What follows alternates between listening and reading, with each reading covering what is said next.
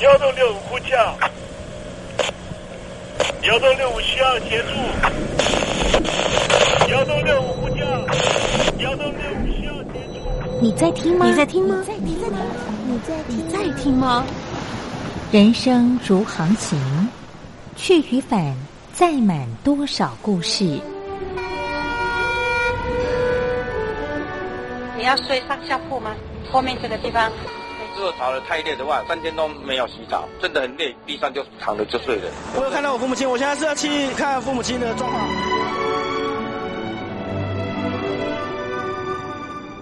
聆听故事湾，让每个故事找到属于自己的码头。我到了那儿以后，我们就往妈妈家去。我一到那边，就感觉我妈妈已经她能够活活下来都不容易。我知道，他没他没跟我讲，我也不敢问，好好苦。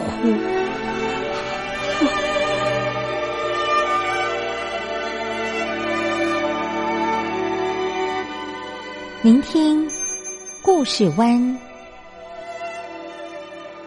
聆听故事湾。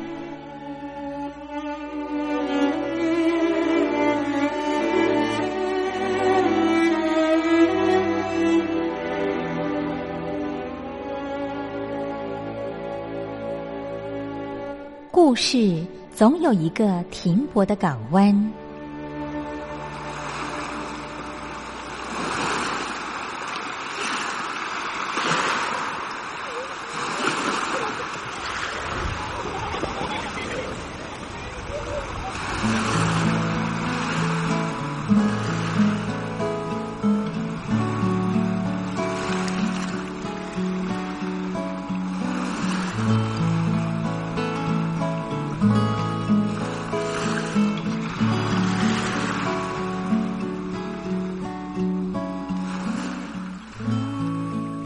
一二三四五六七七六五四三二一，大陆听众朋友您好，我是您的好朋友东山林，在台北问候您。正在为您进行的栏目就是聆听故事湾，一二三四五六七七六五四三二一，全年无休，每天在空中为您服务。您在每天的凌晨三点十分，或是傍晚的六点十分，都可以在光华之声频道收听到这个栏目。聆听寰宇趋势，不用太多解释，因为聪明的你心中自有诠释。亲爱的听众朋友，我们的节目早晚各一次，听众朋友你可以选择最适宜的时间，和东山林共度这短暂的五十分钟的时光，就在光华之声的频道空中相见。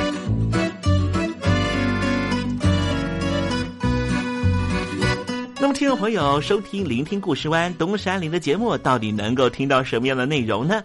尤其啊，我们环宇全世界，焦点放到神州大陆啊，光是整个中国大陆呢，就有将近九千家不同的大大小小的电台了。我们的节目到底有什么不一样的地方呢？嗯，让东山林自吹自擂一下吧啊。宫中频道何其多，赵钱孙李挺能说。热点平地上直播，仔细听来差不多。直播室外领导多，你说他能怎么说？开场才说茶黑窝，碰上土狼不敢摸。主播低头翻翻稿，导播左右反复搓，想到孩子泪婆娑。好了好了，都别说，且听东山林怎么说。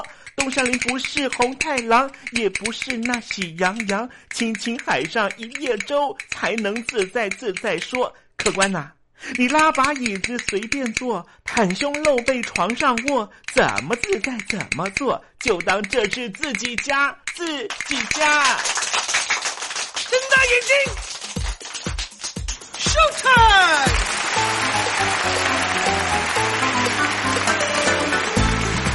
听众朋友，你好，我是你的好朋友东山林，在台北问候您。正在为您进行的栏目就是《聆听故事湾》啦。为什么节目的开场要这样的隆重呢？因为在凌晨三点钟的时候才进行我们的节目啊。听众朋友可能正在打瞌睡之中，或是呢在睡梦之中，所以呢要赶快把听众朋友呢让那瞌睡虫踢到九霄云外啦。听众朋友，今天的节目非常的精彩，千万不要错过喽。那么精彩的内容到底包含了什么呢？赶快让东山林为您报告。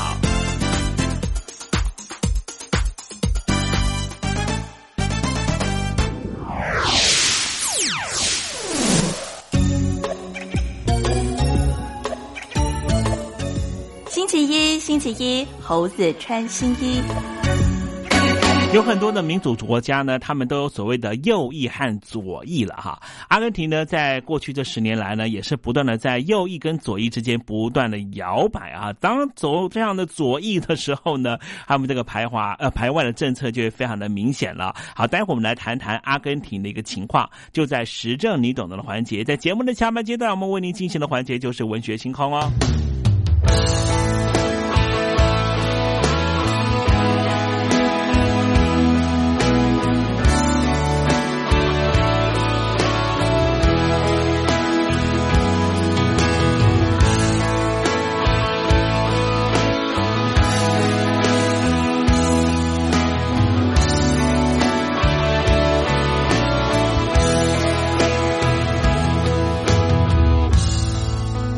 谁和你在爱中飞行？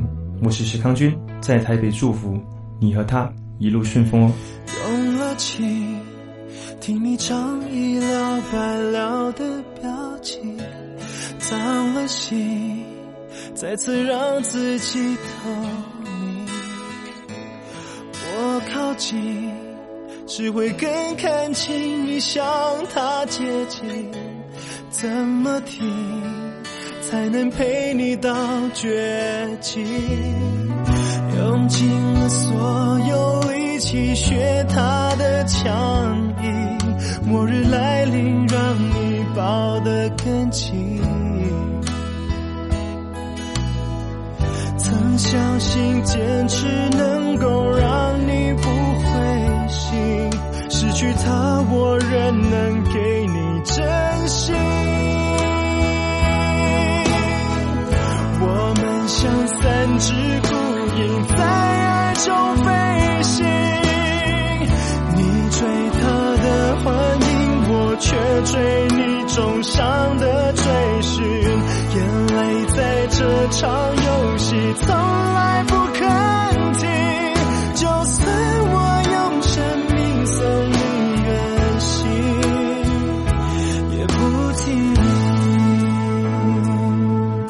无论你现在离我有多远，只要您收听东山林的节目，都能得到我来自台湾的问候。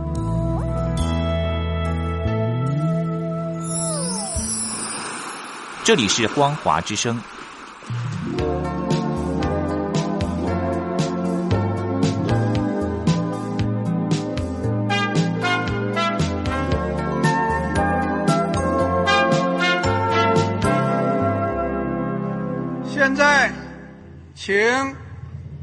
平同志讲话。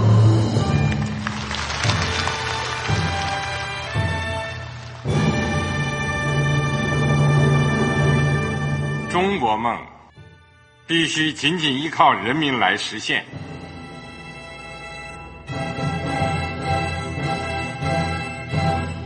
好国民得关心家事、国事、天下事。呃，谢谢发言人。我们注意到啊，现在那个外面有很多关于前中央政治局委员周永康的一些消息和报道。我不知道发言人对这个事情有没有什么可以呃透露、可以披露的。国家对于公示啊，不是什么东西都要公示的。我只能回答成这样了，你懂的。那么作为天津市来说，每年要偿还的这个公路建设的贷款量有多大？哎，这个。好国民，这个偿还得回避时政敏感议题。因为他这个这个事儿，我就不好再说太细。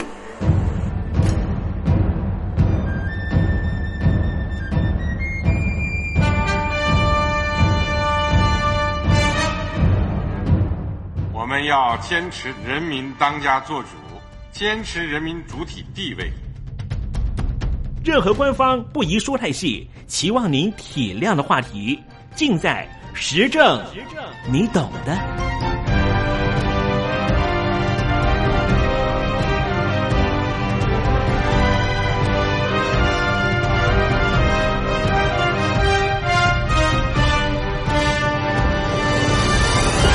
我只能回答这样了，你懂的。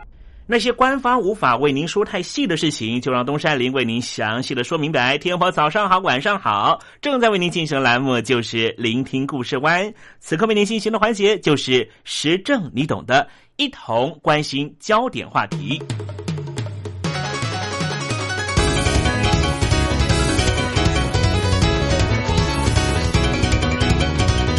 南美洲的阿根廷和欧美各国相继发生了经济纷争，例如，西班牙的石油大厂力豹氏集团的子公司 YPF 突然被阿根廷强制征收为国营企业，力豹氏集团愤而提告。最近几年，阿根廷政府擅自改变了进口规则、粉饰经济统计数字的举动，已经加深了国际社会的疑虑。阿根廷如果持续躲在与外国或国际组织为敌的保护主义大伞之下，坚守过着保护国内产业的策略，恐怕会使阿根廷陷入更深的危机。今天，东山里想跟听众朋友谈一谈，阿根廷搞出的经济纷争代表的是什么呢？这个国家是不是要进入国际，还是要在地球村的一个角落上耍流氓呢？力豹氏集团呢，是在二零一二年十二月向隶属世界银行的国际投资争端解决中心控告阿根廷政府。他们说，阿根廷政府违反了与西班牙签订的投资协议。他们控告阿根廷总统费南德兹在二零一二年四月以这家公司怠惰必要性投资为由，将力豹氏集团的子公司 YPF 征收为国有。这个举动是不合法的。力豹氏集团向属于世界银行的国际投资争端解决中心提出控告，这是力豹氏集团在二零一二年五月向美国法院提出民事诉讼以来的第二个行动。案件进入诉讼之后，已经在二零一三年十一月底终结。阿根廷政府败诉，加上利息之后，必须赔偿力豹氏集团高达八十亿美元的赔偿金。无独有偶，二零一二年十二月。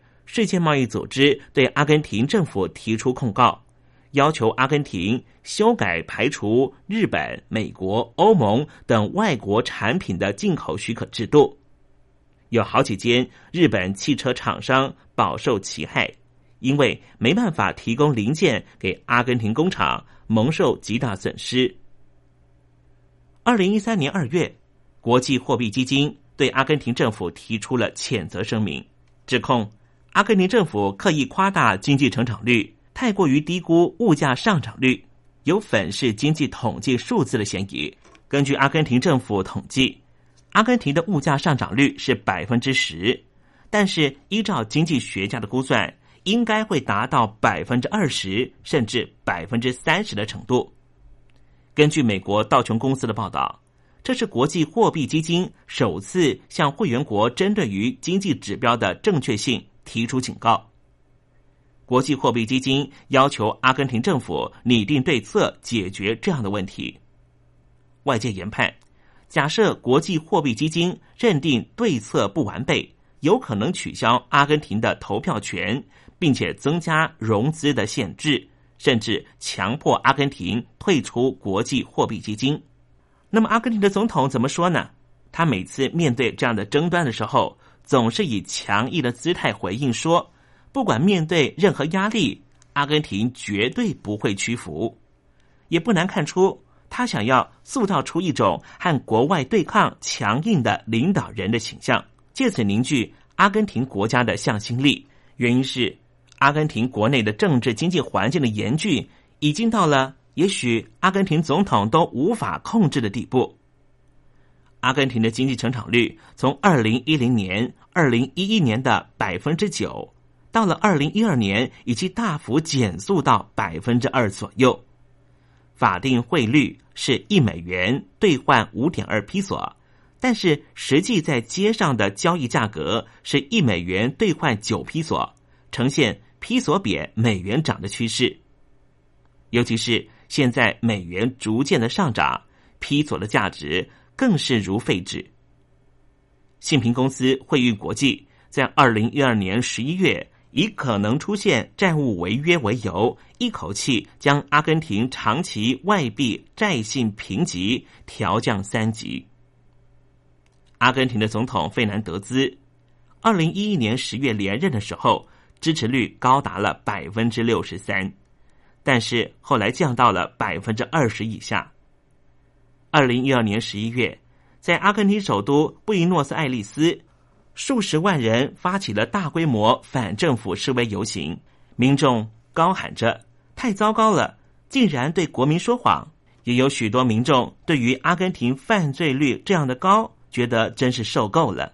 在阿根廷几个主要城市，包括了戈尔多瓦、罗萨里奥，也陆续出现了反政府的抗议游行行动，甚至在美国。澳洲、巴西等地的阿根廷大使馆前面也出现了阿根廷群众的抗议人潮。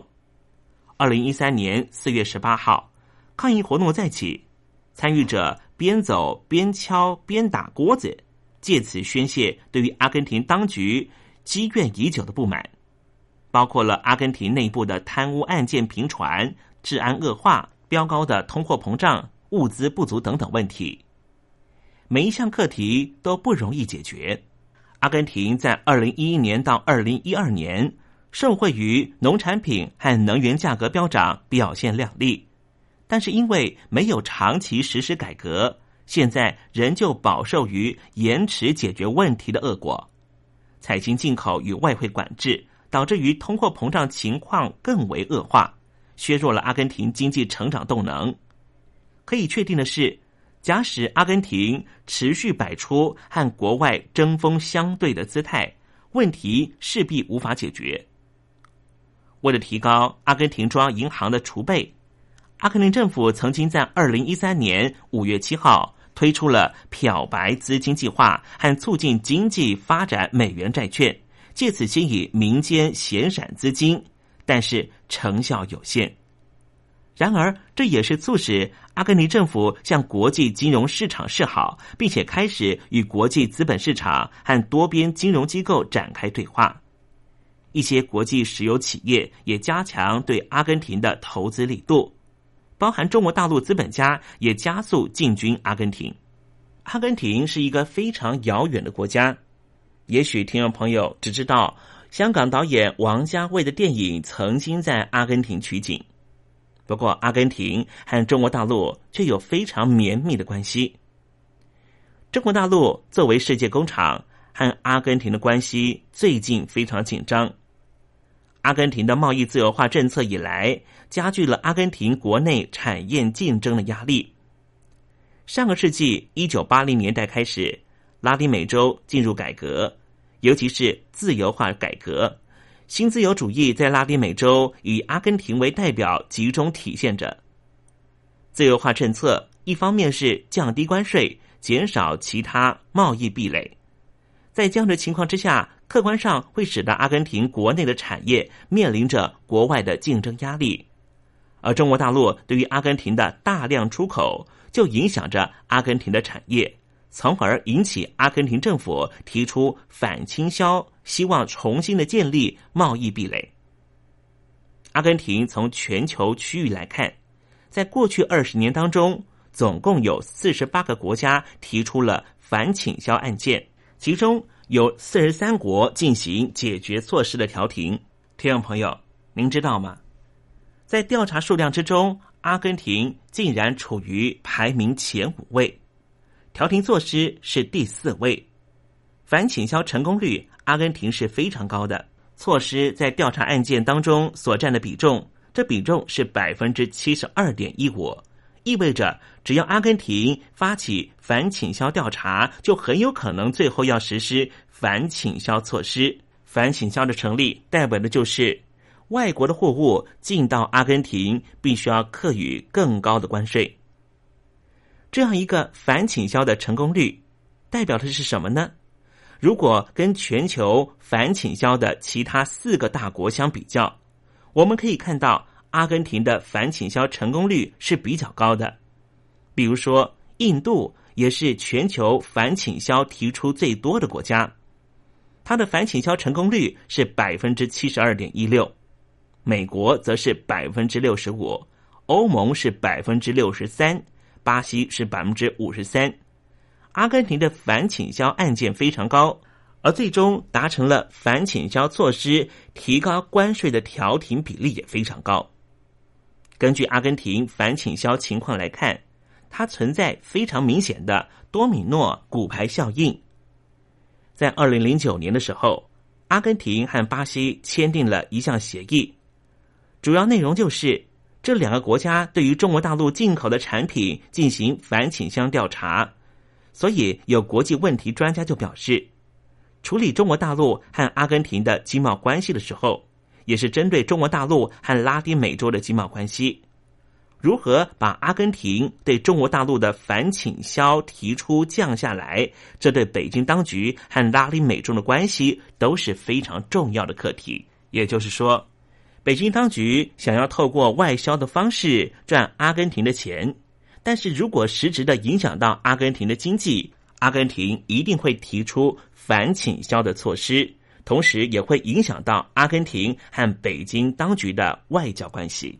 经济学人智库已经预言，阿根廷在二零一五年之后几年经济成长率都不会突破百分之三，未来还有可能下修。换句话说，阿根廷经济仍旧不乐观，政府必须采取必要的控制通货膨胀、降低财政赤字、提高统计数据公信力的作为，并且要调整税收政策、加大投资、创造就业机会，才能够改善经济的预期，提升阿根廷内部的经济活力。阿根廷前任总统费南德兹的排外政策。后来被接任总统完全推翻，费南德斯总统，并且和马克里总统出现了严重的分歧。在二零一五年年底的时候，政权即将交接，前任总统甚至不愿意出席交接和宣誓仪式，使得现任总统马克里是三十二年来第一位没有在前总统见证之下宣誓就任的总统。上任之后，现在的阿根廷总统马克里改变了前政府的强硬外交政策，加强和西方国家发展多边关系，包括和美国改善外交关系。另外，不少新的经济政策也包含决定要偿还国际货币基金组织的债务。而这一位新上任的阿根廷总统马克里，曾经担任过阿根廷首都的市长，一上任就被巴拿马文件事件给冲击到。所谓的巴拿马文件，就是在二零一六年遭到国际调查记者同盟披露的一份机密文件。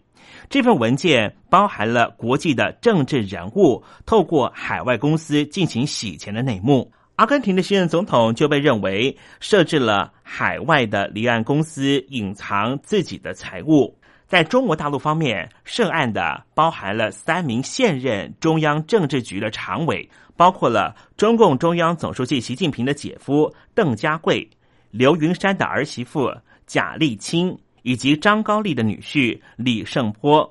北京国务院的前任总理李鹏和他的女儿李小玲，以及全国政协前任主席贾庆林的外孙女李子丹。其中，邓家贵也就是习近平的姐夫。他在二零零九年在英属维京群岛成立了两间空壳公司，邓家贵是空壳公司唯一的董事和股东。这些人透过了海外的离岸公司，将大量在中国大陆所拥有的财富转到国外的秘密账户里。根据法新社的报道，至少有八名元首或是前任的中央政治局常委涉案其中。今天我们所介绍的阿根廷。本身是一个非常分裂的社会，对于以白人为主的中产阶级来说，中产阶级希望新政府能够营造一个更为开放、更自由的经济环境，但是劳工阶层却不这么想。他们认为新政府应该推动社会福利改革，或是削减政府开支。而马克里他本身是出生于富豪世家，他的父亲是阿根廷的首富。不过他弃商从政之后，就开始参与社会公益工作，在两千零三年成为了新自由主义党的领袖。这也就是为什么他在二零一五年总统大选的时候能够正式出现，因为双方都希望他能够弭平中产阶级和劳工阶级之间的差异，让阿根廷成为一个更为完整的国度。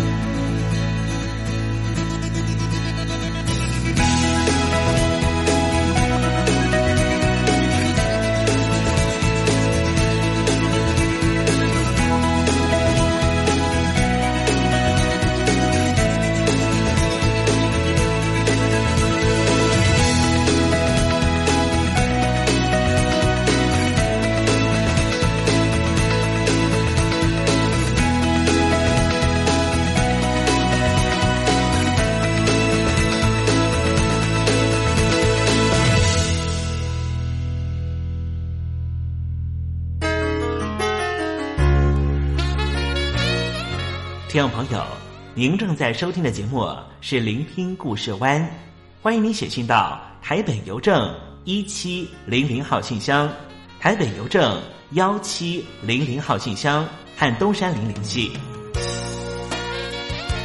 东山林就是东边的山里有只麒麟的东山林，东山林等候您的来信哦。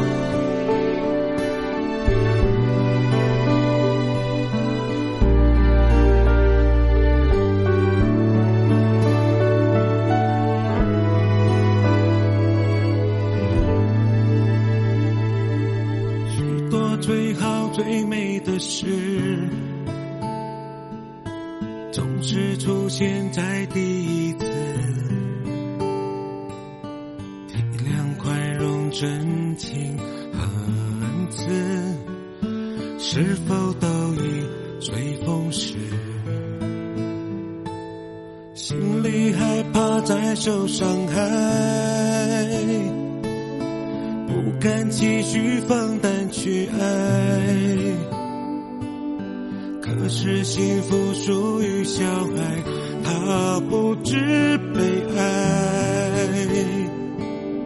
从何来？一旦失去爱。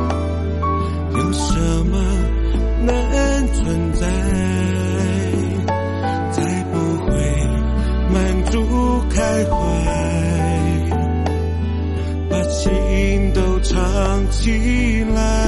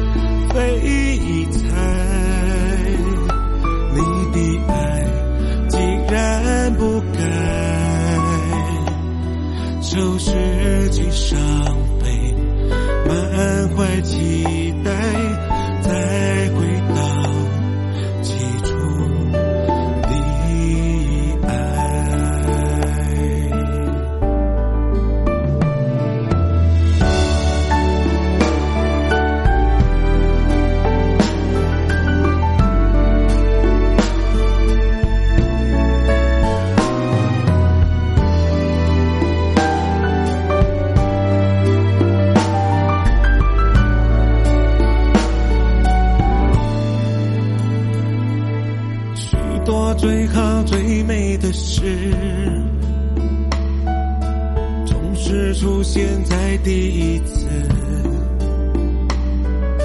体谅、宽容、真情和恩赐，是否都已随风逝？心里害怕再受伤害。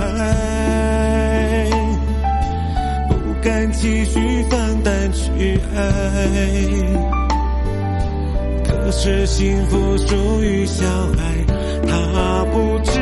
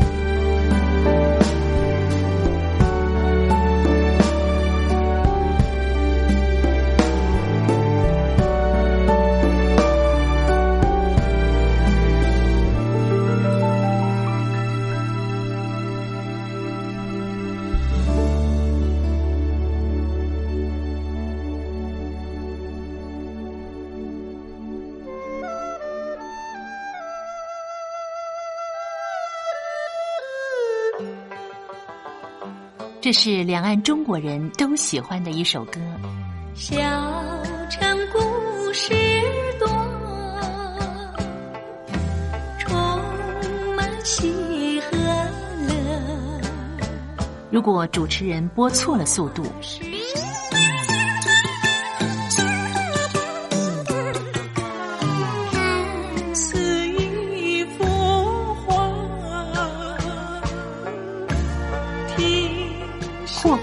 或慢的走调歌曲，都不是听众喜欢的。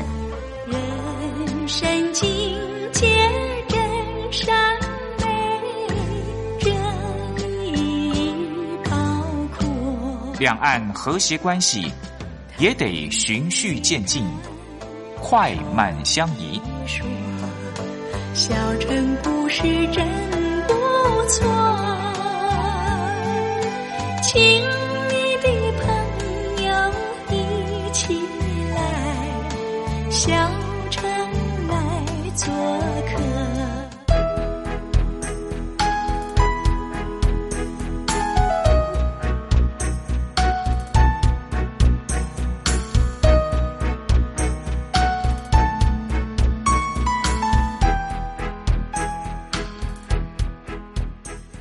生活中少不了知性的真，生活中少不了理性的善，生活中也少不了感性的美。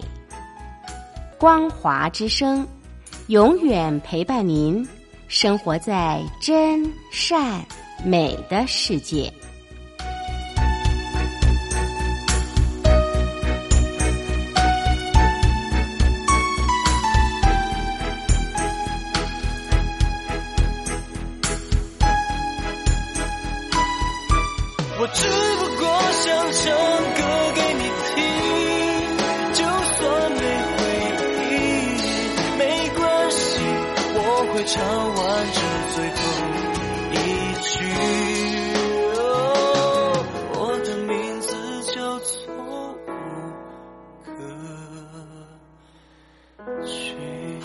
陆的听众朋友，你好，没错，我就是吴克群。不管你现在在做什么，不管你现在在哪里，吴克群和光华之声在台北问候你。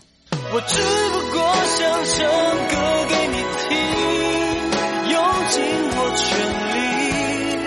力，一首歌。这里是光华之声。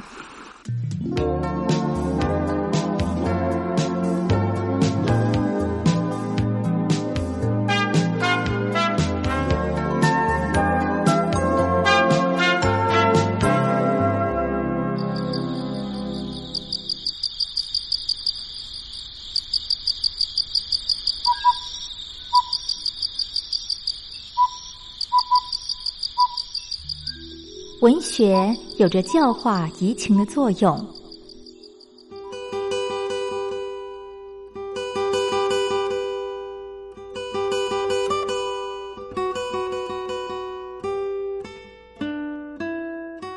它开辟了你我的视野，转变我们的气质，陪伴我们度过生命中的每一段起伏跌宕。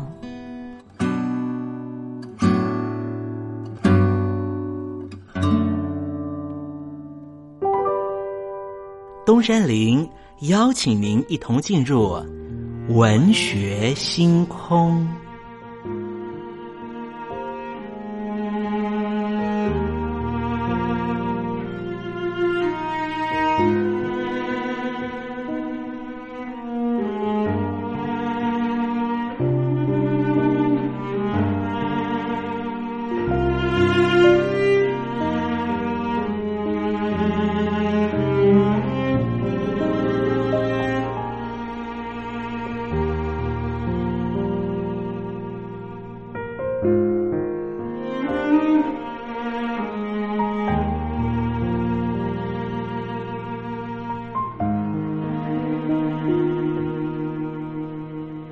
文学星空，文学带给我们的不是抽象艰涩的僵化信条，而是活生生的生命经验。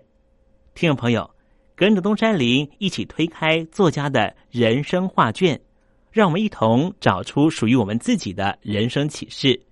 今天要为听众朋友介绍的文学名著，就是曹詹的《红楼梦》。曹詹字雪芹，祖籍辽阳。先是汉人，后归化为满军正白旗。从曾祖开始，曹家三代四人世袭江宁织造这个职务长达六十年，其中以祖父曹颖时代最为鼎盛，曾经四次接驾南巡的康熙皇帝。但是后来亏空过多，遭到雍正皇帝抄家厄运，也因而形成作者兴亡幻灭的对抗主题。曹詹就是曹雪芹，工诗善画，但是流传于世的只有这一部《红楼梦》六十回的未完书稿。目前常见的一百二十回本叙书者是铁岭人高鹗，和功成无名的曹詹比较，高鹗虽然拥有进士和官场的履历，但是就是因为较为顺遂的官途，使他没有办法延续原来作者批评的锋芒。不过，相较于其他的叙书者庸俗滥情、不乏悲剧意识的高鹗，显然还是高明了许多。白话章回体的《红楼梦》虽然文长九十余万，人物多达四百多位以上，却是两百年来最被市场艺文圈学术界看好的文学巨著。只是在一九四九年中共建政之后，《毛泽东曾经公开批评《红楼梦》，所以这本书有一段时间在中国大陆根本就是禁书。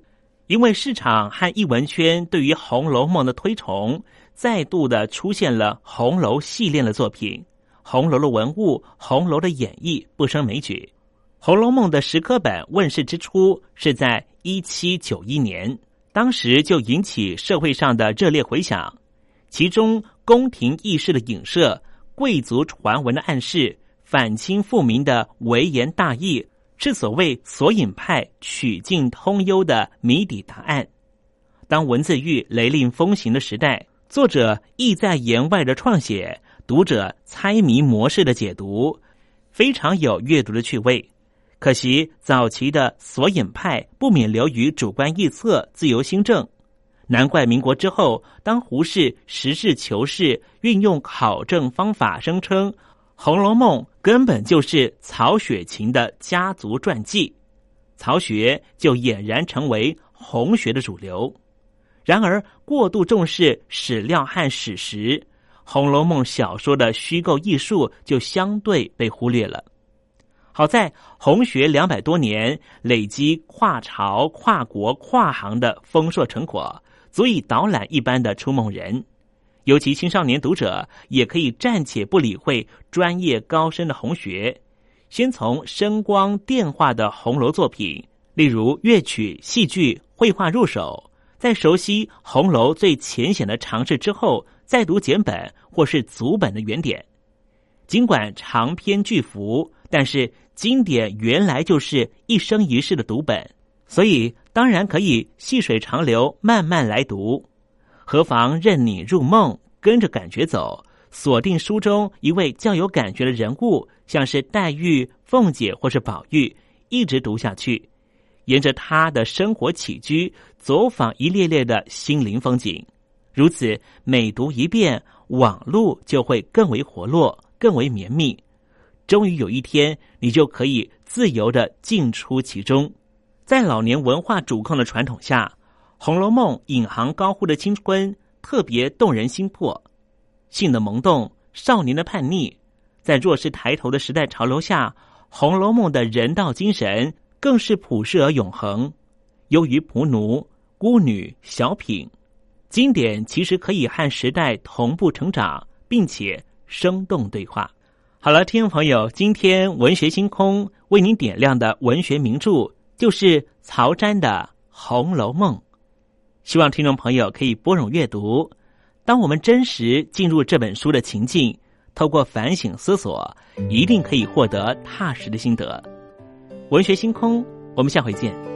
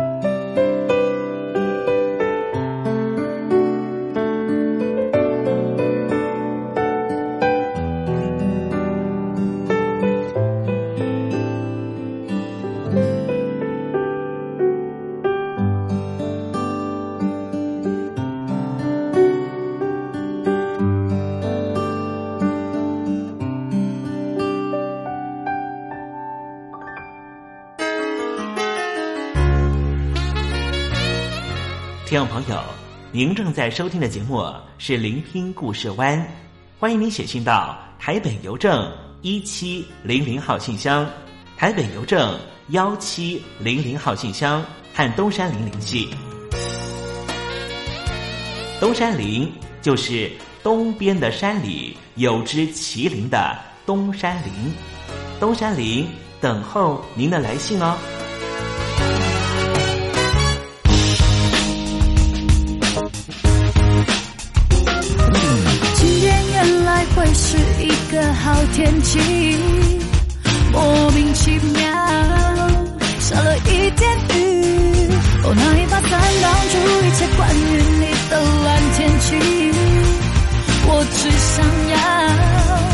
万里的无语。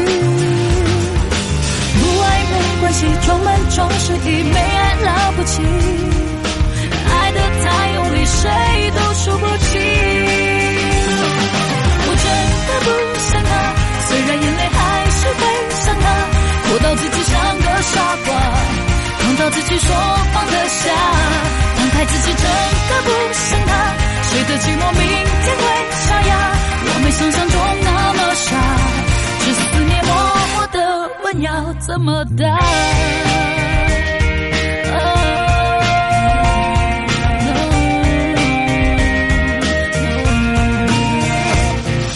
手机刚刚收到他传来简讯，问我最近是否过得去。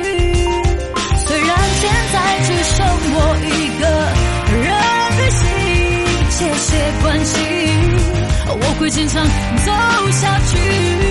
不爱没关系，装笨装失忆，没爱了不起，爱的太用力，谁都输不起。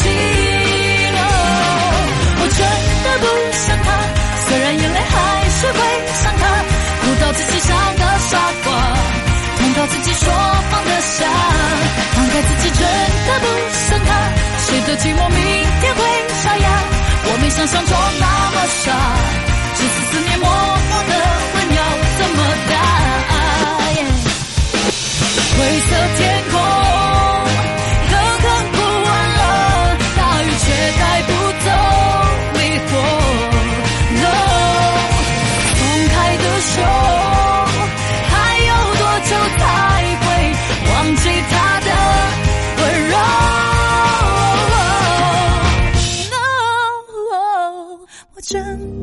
想他，虽然眼泪还是会想他，哭到自己像个傻瓜。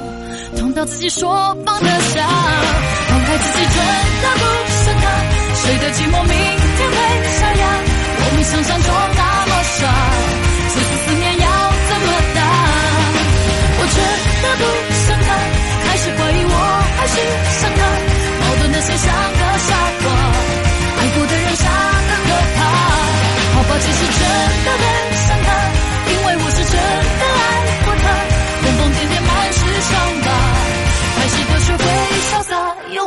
忘记他。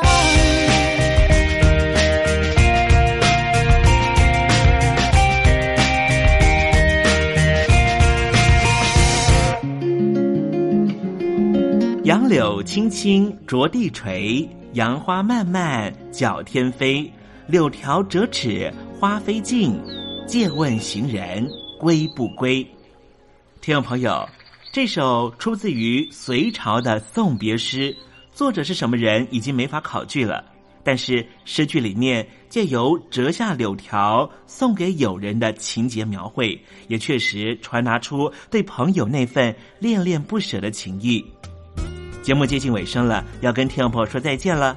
东山林不奢望明天和你在空中相会，只期望听众朋友明日一切平安喜乐。再见了。